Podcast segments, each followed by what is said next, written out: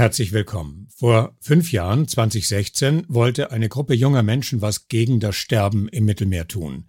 Sie haben sich zum Bündnis Jugend rettet zusammengeschlossen.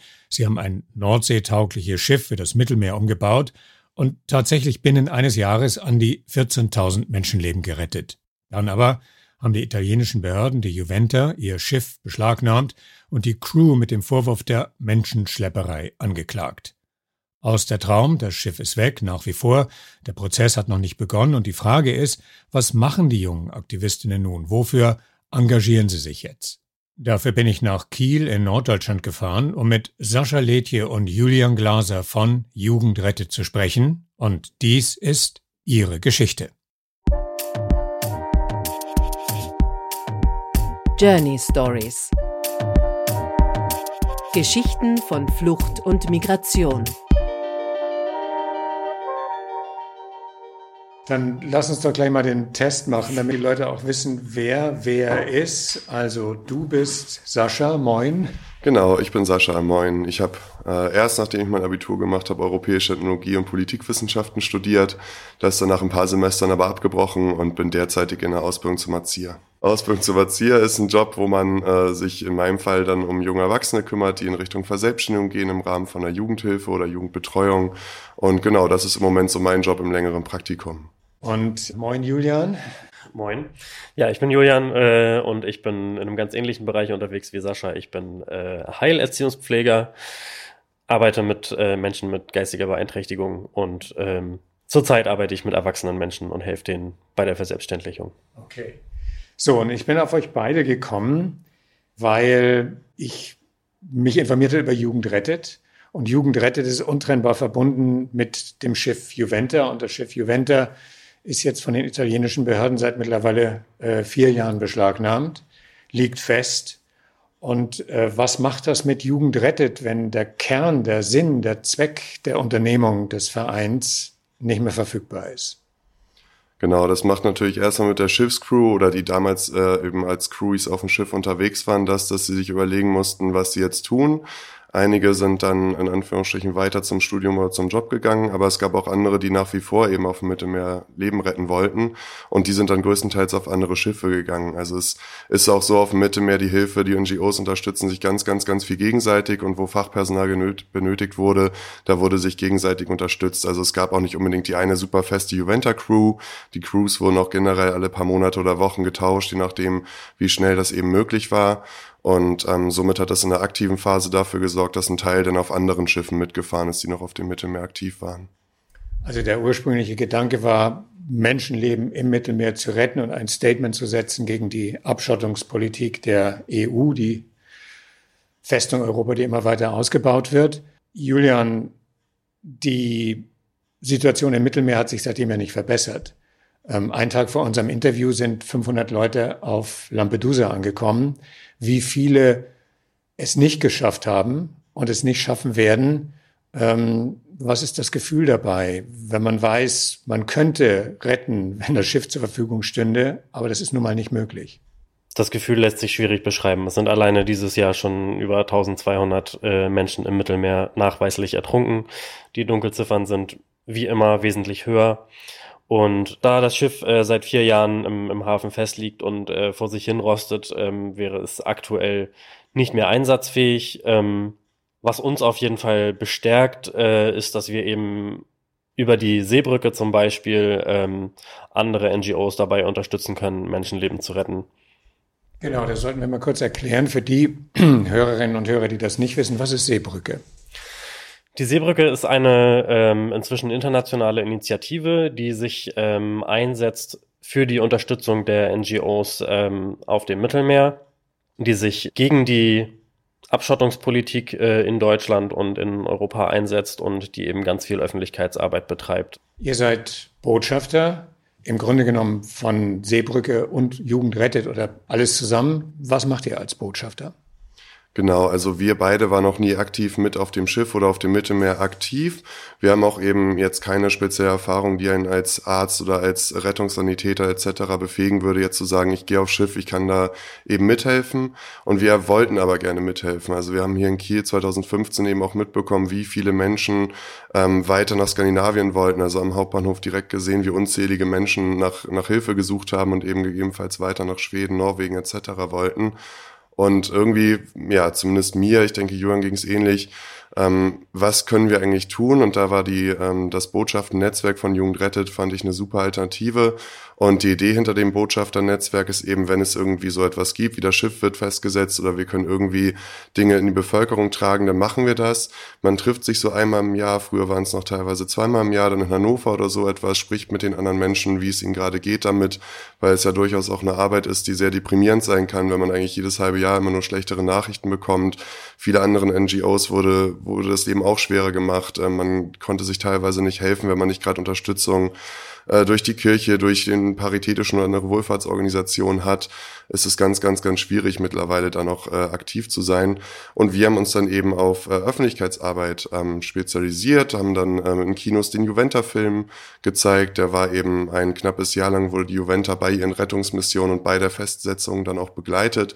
Der Film und, ist von 2018, ne? Genau, der Film ist von 2018 und da haben wir dann auch mit aktiven SeenotretterInnen nach dem Kinofilm dann miteinander gesprochen, sind ins Gespräch gegangen und haben so eben einige Leute erreichen können.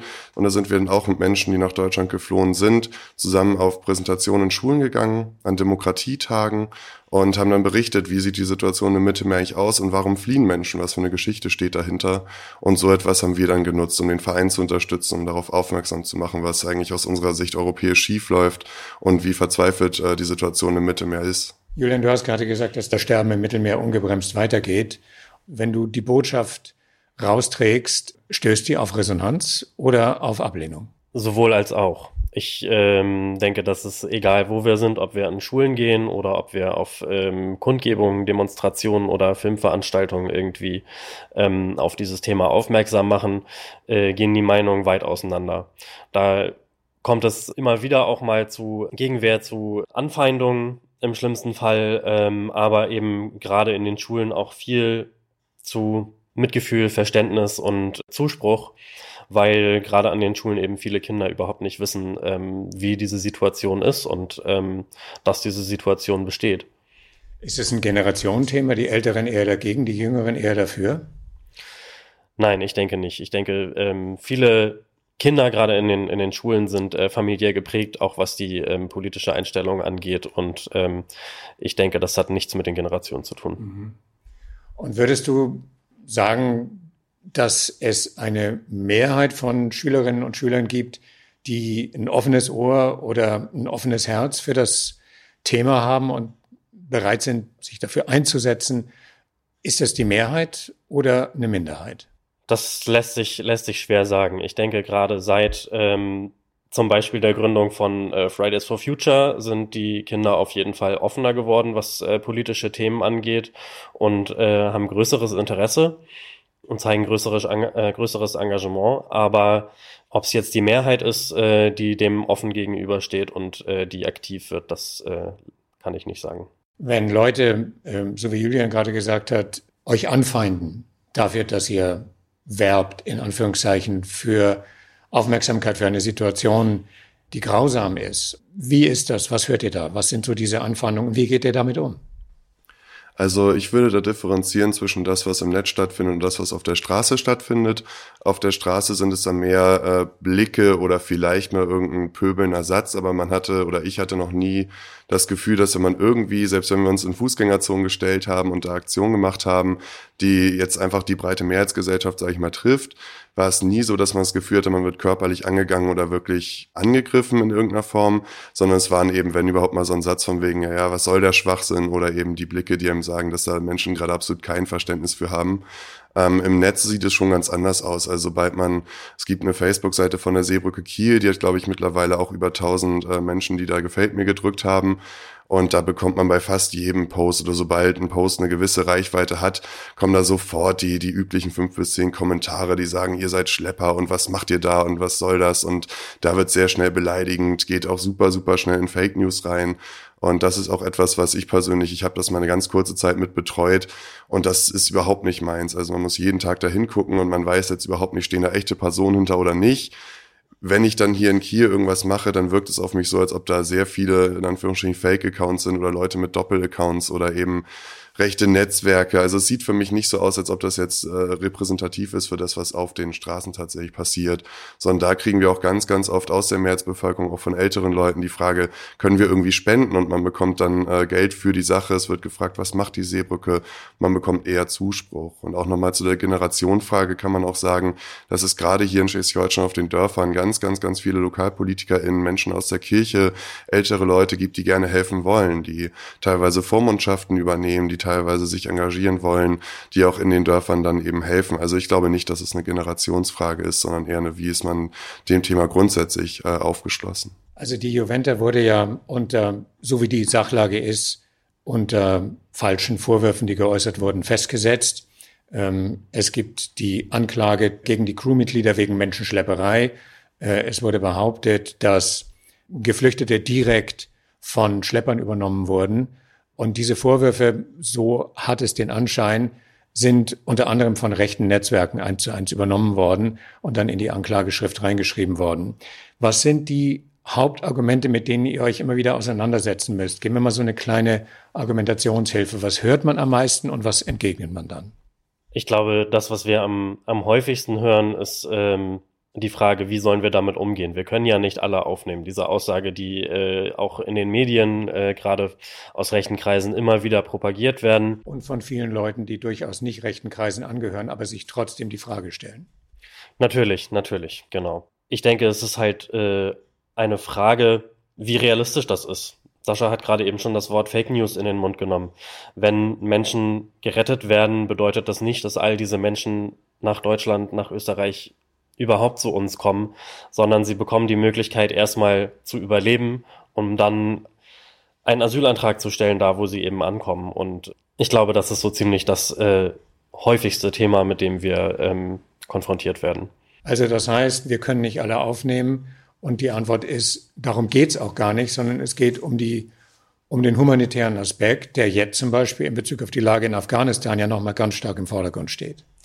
Richtig. Es geht aber trotzdem auch um die Aufnahme. Gerade in der Arbeit mit der Seebrücke haben wir in letzter Zeit viel äh, uns mit dem Thema Landesaufnahmeprogramme auseinandergesetzt, haben in verschiedenen Bundesländern zusammen auch zum Teil mit PolitikerInnen äh, Landesaufnahmeprogramme gefordert. Also legale Fluchtwege. Richtig, genau. Denn wir sind alle davon überzeugt und es ist einfach nachweislich so, dass äh, alle Bundesländer alleine in Deutschland ähm, Kapazitäten haben, Menschen aufzunehmen und diese Kapazitäten sollten dringend genutzt werden. Wenn ihr hört, dass ihr oder dass die ursprüngliche Crew der Juventa ähm, sozusagen der Menschenschlepperei bezichtigt wird, ähm, das ist ja ein Vorwurf, der sich erweitern ließe. Ähm, das sind die Gutmenschen, die wollen ja, dass die alle kommen. Äh, und das ist der sogenannte Pull-Faktor, der sich aus dem ergibt. Für jeden Geretteten kommen drei nach. Äh, was sagt ihr da? Ja, das ist ganz spannend, weil wir da auch mal eine kleine Postkartenaktion zu gemacht haben. Ähm, da hat auch jemand, ein Journalist, der sich eben, oder nicht nur ein Journalist, sondern jemand, äh, der sich auch an der Uni ähm, dafür einsetzt, äh, drauf zu gucken, wie sieht eigentlich die Bewegung im Mittelmeer aus, also die Fluchtbewegung.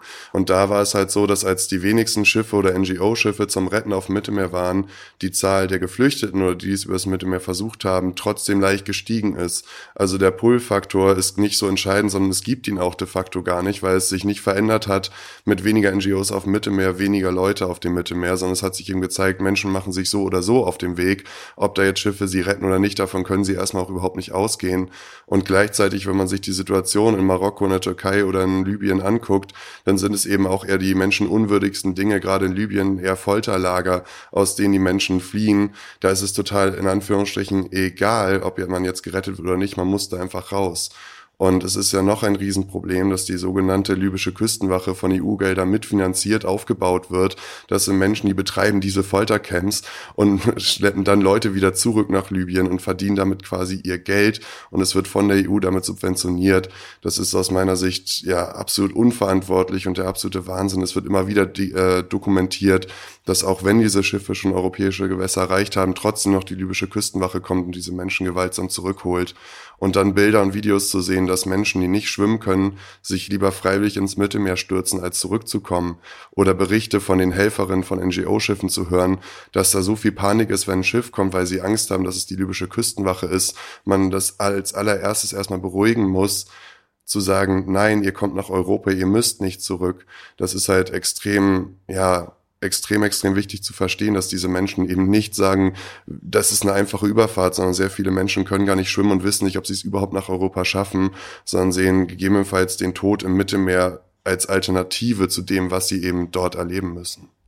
Fakt ist natürlich auch, dass die Schlepper äh, Menschen, die in großer Not sind, völlig unhaltbare Versprechen machen. Dass zum Beispiel Leuten versprochen wird, äh, wenn ihr jetzt hier mit diesem Boot ablegt, ähm, mit diesem miesen Schlauchboot, was die Leute ja zum Teil gar nicht wissen, wie mies das Material ist, auf dem sie sitzen, auf dem sie ihr Leben anvertrauen. Und in drei Stunden seid ihr in Italien. Und die glauben das. Äh, welche Rolle spielen die Schlepper in diesem Zusammenhang? Also Schlepper zu bekämpfen ist ja tatsächlich etwas, was sowohl die offizielle Politik als auch die NGOs miteinander verbinden müsste. Ja, natürlich. Also die ähm, Bekämpfung von Schlepperei ist auch äh, niemals, stand auch niemals in der Kritik von, von Seiten äh, von Jugend rettet.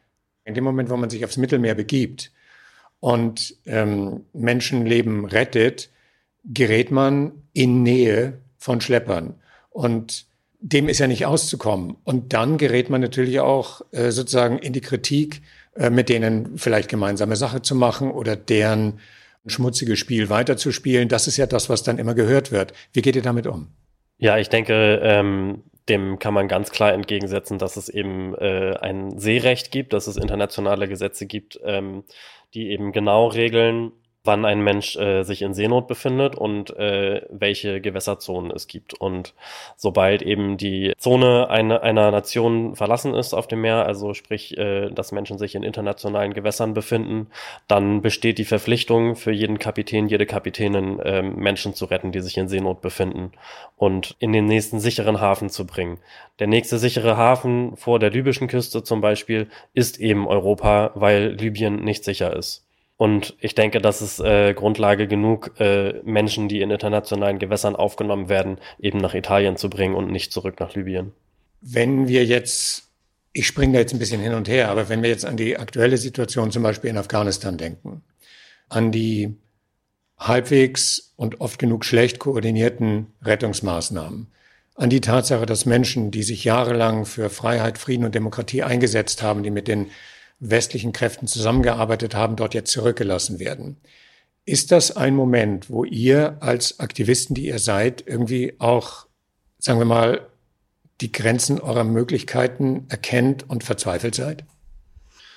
Ja, also es ist dann eher, dass man, wenn so etwas passiert und wenn man eben dahin kommt sozusagen, das, das kann doch nicht wahr sein, dass man da mit der Seebrücke eher ein Instrument hat zu sagen, okay, wir organisieren jetzt noch mal eine Demo, wie jetzt zum Thema vor äh, Afghanistan war am Montag oder am, am Sonntag, eben auch noch eine Demonstration von uns. Und dann sieht man eben auch, dass Hunderte teilweise mit, als es um Carola Rakete ging, auch sogar über tausend Menschen äh, auf die Straße gehen und scheinbar dasselbe fühlen, also auch sich denken, das kann doch nicht wahr sein. Und dann kann man äh, eben das artikulieren, formulieren, was man möchte, man kann begründen, was man möchte. Und dementsprechend sind Demos da vielleicht äh, oder aus unserer Sicht ein sehr gutes Mittel, auf die Straße zu gehen, um damit in der KN steht, es gibt Menschen, die sind komplett dagegen, die möchten gerne den Menschen helfen und die setzen sich dafür ein, dass es eine Luftbrücke aus Afghanistan rausgibt, dass so vielen Menschen wie möglich geholfen wird, die eben der Bundeswehr geholfen haben, die beim Aufbau einer Demokratie geholfen haben. Ähm, und ja, das ist der absolute Wahnsinn, dass da jetzt noch tausende Menschen in Afghanistan sind, die dabei geholfen haben und die dementsprechend höchstwahrscheinlich auch irgendwann ja von den Taliban gefunden werden könnten. Dieser Podcast ist in Österreich zu Hause. Ich selber bin aus Kiel.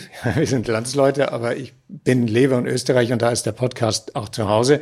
Der österreichische Bundeskanzler ist dafür bekannt, dass er äh, dreimal am Tag wiederholt, es wird kein einziger Mensch aus Afghanistan aufgenommen, es wird kein Kind ähm, aus einem Hotspot in den griechischen Inseln aufgenommen.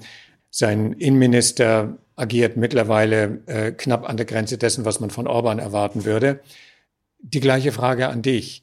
Wenn du das so hörst, wenn du das wahrnimmst, gerätst du da auch an die Grenzen dessen, was du glaubst, überhaupt erreichen zu können, oder spornt dich das erst recht an? Ich denke, äh, in Teilen beides. Natürlich ist es im ersten Moment äh, eine Form von Verzweiflung, mal wieder zu lesen, äh, wer sich wieder gegen die Aufnahme von geflüchteten Menschen ausspricht und zu sehen, zu hören, was gerade in Afghanistan passiert zum Beispiel. Aber es spornt gleichzeitig auch an, eben nochmal spontane Demonstration zu organisieren, noch mehr Öffentlichkeit zu schaffen und noch mehr Menschen darauf aufmerksam zu machen und äh, ja, dazu zu bringen, eben Stellung zu beziehen und ihre Meinung eben äh, offen und äh, deutlich zu äußern. Das ist etwas, was ich immer wieder raushöre jetzt, Bewusstsein zu schaffen und zu merken, es gibt mehr Bereitschaft, als die Aussagen von PolitikerInnen vermuten lassen. Ja, wobei, also wir sind uns auch dem bewusst, dass wir in Kiel in einer Gesellschaft sind, die im Gegensatz zu meinetwegen auch eher dann ostdeutschen Bundesländern, wo die AfD auf 25 Prozent kommt, ist es schon aus unserer Sicht deutlich einfacher, in Kiel Mobilisierung zu finden, mit Leuten ins Gespräch zu kommen, positiv darauf äh, oder positive Reaktionen darauf zu bekommen, als es jetzt ähm, eben in meinetwegen Dresden oder der Umgebung vor allen Dingen von Dresden wäre. Ne? Also ja, wir haben ja in Schleswig-Holstein, glaube ich, weniger Probleme mit ähm, wirklichen Anfeindungen oder auch mit einer starken AfD. Die liegt hier so bei sechs Prozent. Die kann man in Anführungsstrichen hier noch vernachlässigen. Es ist super tragisch, dass sie überhaupt im Landtag ist. Aber es gibt hier dann doch eine nicht so große Opposition oder auch selbst in der Regierung fallen eigentlich selten Sätze, wo man sich denkt, das, das sind jetzt eher rechte Aussagen oder eben wir nehmen keine Menschen auf, sondern auch in einer CDU-geführten Regierung gab es eben ein zusätzliches Landesaufnahmeprogramm. Darauf die verweist die Landesregierung auch sehr, sehr, sehr gerne drauf. Wir haben ja schon mehr gemacht, als wir müssten. Wir sagen ja, aber es sind immer noch Aufnahmekapazitäten frei. Es gibt gerade in Erstaufnahmezentren noch echt viele Plätze. Wir könnten doch jetzt mit Afghanistan oder eben in Griechenland, wir könnten doch jetzt Menschen hierher herholen. Und es wird immer wieder darauf verwiesen, ja, aber wir haben doch noch das eine Landesaufnahmeprogramm von 500 Jesiden und Jesidinnen, was über Jahre hinwegläuft. Also eigentlich auch mehr so 100 pro Jahr sind als jetzt 500 pro Jahr. Ähm, genau, also man, man muss da eben teilweise auch ja, darauf zeigen und sagen, ja, auf der einen Seite tut die Landesregierung was, auf der anderen Seite aus unserer Sicht immer noch zu wenig. Und trotzdem sind wir uns bewusst, dass man in Schleswig-Holstein einen leichteren Stand hat als meinetwegen in Städten von teilweise vermutlich auch Österreich oder eben dort, wo die AfD oder andere rechtspopulistische Parteien Prozente bekommen. Der Migrationsforscher Gerald Knaus, der ja auch einer der Architekten oder der Architekt des äh, berühmt berüchtigten EU-Türkei-Deals ist, hat in einem Interview, das ich gerade von ihm gelesen habe, darauf hingewiesen, angesichts der Situation in Afghanistan und der Nichtbereitschaft und der Nichtkoordination in der EU im Umgang damit, das sei für ihn so etwas wie die Stunde Null der europäischen Flüchtlingspolitik. Und jetzt gehe es darum zu retten, was überhaupt noch zu retten sein könnte. Das heißt, man fängt eigentlich immer wieder ganz von vorne an. Denn die Grundlage, auf den auf der Europa beruht, die Genfer Flüchtlingskonvention, äh, die Charta der Menschenrechte, all diese Dinge, die ja eigentlich unser Selbstverständnis prägen, werden permanent desavouiert, gebrochen, negiert, nicht wahrgenommen. Stunde Null. Ist das ein Begriff, mit dem du was anfangen kannst? Ja, ich denke, ich verbinde das vor allem mit, mit einem Gefühl und einem Gedanken, den ich äh, in meiner Arbeit als äh, Aktivist für die Seebrücke immer wieder habe, äh, wenn es um das Thema europäische Lösung geht. In Europa fordern die äh, verschiedensten Regierungen, egal wie sie ausgerichtet sind, eine europäische Lösung für die Aufnahme von Asylsuchenden. Und diese europäische Lösung zieht sich jetzt seit, ich weiß nicht, sechs Jahren oder so hin. Es ist überhaupt nicht absehbar, dass es eine solche europäische Lösung geben wird, jemals, weil die äh, politischen Strömungen immer weiter auseinandergehen. Und ich bin fest davon überzeugt, dass sich äh, viele Regierungen durchaus beabsichtigt äh, hinter dieser europäischen Lösung verstecken. Lässt sich dieses Verstecken, dieses hinter einer Mauer, es ist ja auch nicht zu Unrecht von der Festung Europa immer die Rede. Lässt sich diese Mauer durchlässiger machen? Ich denke, die Mauer lässt sich auf jeden Fall durchlässiger machen, äh, indem einzelne Länder, einzelne Staaten äh, eben ihr Recht wahrnehmen, dem Recht folgen, den Gesetzen folgen, die, äh, die du auch gerade erwähntest, und eben anfangen, eigenständig, äh, unabhängig von den anderen EU-Ländern Menschen aufzunehmen. Ich denke, dass äh, dadurch der Druck viel größer werden würde auf die EU-Staaten, die eben keine Menschen aufnehmen wollen. Also mit positiven kleinen Schritten vorausgehen und hoffen, dass die kleinen Schritte größer werden, so wie ein Kieselsteinchen, der ins Wasser geworfen wird und trotzdem Wellen schlägt. Genau, also man muss ja auch immer schauen, was kann man selber erreichen und was sind die Ziele. Ne? Also wir sind keine Bundespolitiker, wir haben nicht die, die Möglichkeiten, also muss man etwas aus der Zivilbevölkerung herausmachen. Man kann eben auch sowas wie Facebook, Twitter, Instagram nutzen, um eben mehr Leute für die Sache zu gewinnen. Man kann versuchen, in Kiel noch Kennenlernabende zu gestalten. Vor Corona war das auch alles noch ein bisschen einfacher, noch neue Menschen mitzunehmen für das Thema. Man muss eben schauen, wo man ansetzen kann. Ähm, es war auch für, aus meiner Sicht sehr, sehr, sehr wichtig, dass man bei Fridays for Future Demos sich kurz geschlossen hat und zusammen gesprochen hat, dass Dinge miteinander in Zusammenhang zu bringen sind. Also wenn wir davon reden, dass äh, von wegen Festung Europa, wenn wir in wenigen Jahren oder in wenigen Jahrzehnten auf jeden Fall Klimaflüchtige haben, also Menschen, deren Lebensgrundlagen sich durch den Klimawandel nicht mehr hergeben, wenn meinetwegen der Tschadsee komplett ausgetrocknet sein wird, was in weniger als 50 Jahren der Fall sein wird, wenn es so weitergeht wie bisher und es gibt keine Anzeichen, dass es sich ändern könnte, dann haben 40 40 Millionen Menschen kein Wasser mehr. Also jede Lebensgrundlage fehlt. Das heißt, sie müssen irgendwo hin. Und wenn wir jetzt schon so tun, als würde es ja so viele Menschen geben, die ja alle hierher wollen, dann müssen wir aber auch sehen, dass wenn wir den Klimawandel nicht bekämpfen, es Millionen Menschen gibt, die nicht mehr da leben können, wo sie gerade leben. Und auch so etwas in Verknüpfung zu bringen, ist ganz wichtig, weswegen wir auch alle sehr, sehr, sehr dankbar dafür sind, dass Fridays for Future da auch eben mit uns zusammen Botschaften nach draußen trägt und zu sagt, Klimaschutz bedeutet auch Antirassismus. Also was Sascha da sagt, ist ja quasi, ähm, Julian, die Verbindung, die Verknüpfung, das Netzwerk, was entsteht, ja. Ähm, Jugend rettet ist, tut sich mit Seebrücke zusammen. Seebrücke tut sich mit Fridays for Future zusammen. Also ist da der Pool, wenn man so will, von einer anderen Bewegung, von einer neuen Bewegung getragen, auch durch junge Leute hauptsächlich? Ja, definitiv. Ich äh, denke, dass es da auf jeden Fall wahnsinnig große Möglichkeiten gibt, diesen Pool noch mehr zu vereinen. Das ist, äh, glaube ich, auch historisch gesehen in der äh, tendenziell linken Bewegung immer ein Problem gewesen, die Vereinigung und einen äh, sogenannten Konsens zu finden. Die Möglichkeiten sind aber auf jeden Fall da. Nirgendwo wird heftiger und besser und krasser gestritten um Positionen als in der linken Bewegung. Definitiv, ja. Können wir am Ende unser Gespräch auf einer positiven Note enden? Wir wissen, das Sterben im Mittelmeer geht weiter. Wir wissen, Menschen werden in Afghanistan zurückgelassen und trotzdem äh, herrscht das Prinzip Hoffnung oder ist das jetzt ein bisschen zu äh, naiv von mir formuliert? Eine Hoffnung existiert auf jeden Fall. Also wir sind auch sehr stolz, mit der Seebrücke und Jugendrette zusammen dafür gesorgt zu haben, dass es in Deutschland eben mittlerweile, ich weiß gar nicht, wie viele es sind, es sind auf jeden Fall über 130 Städte und Kommunen, die sich zu sicheren Häfen erklärt haben, so wie wir in Kiel eben auch dafür gearbeitet haben, dass Kiel ein sicherer Hafen ist.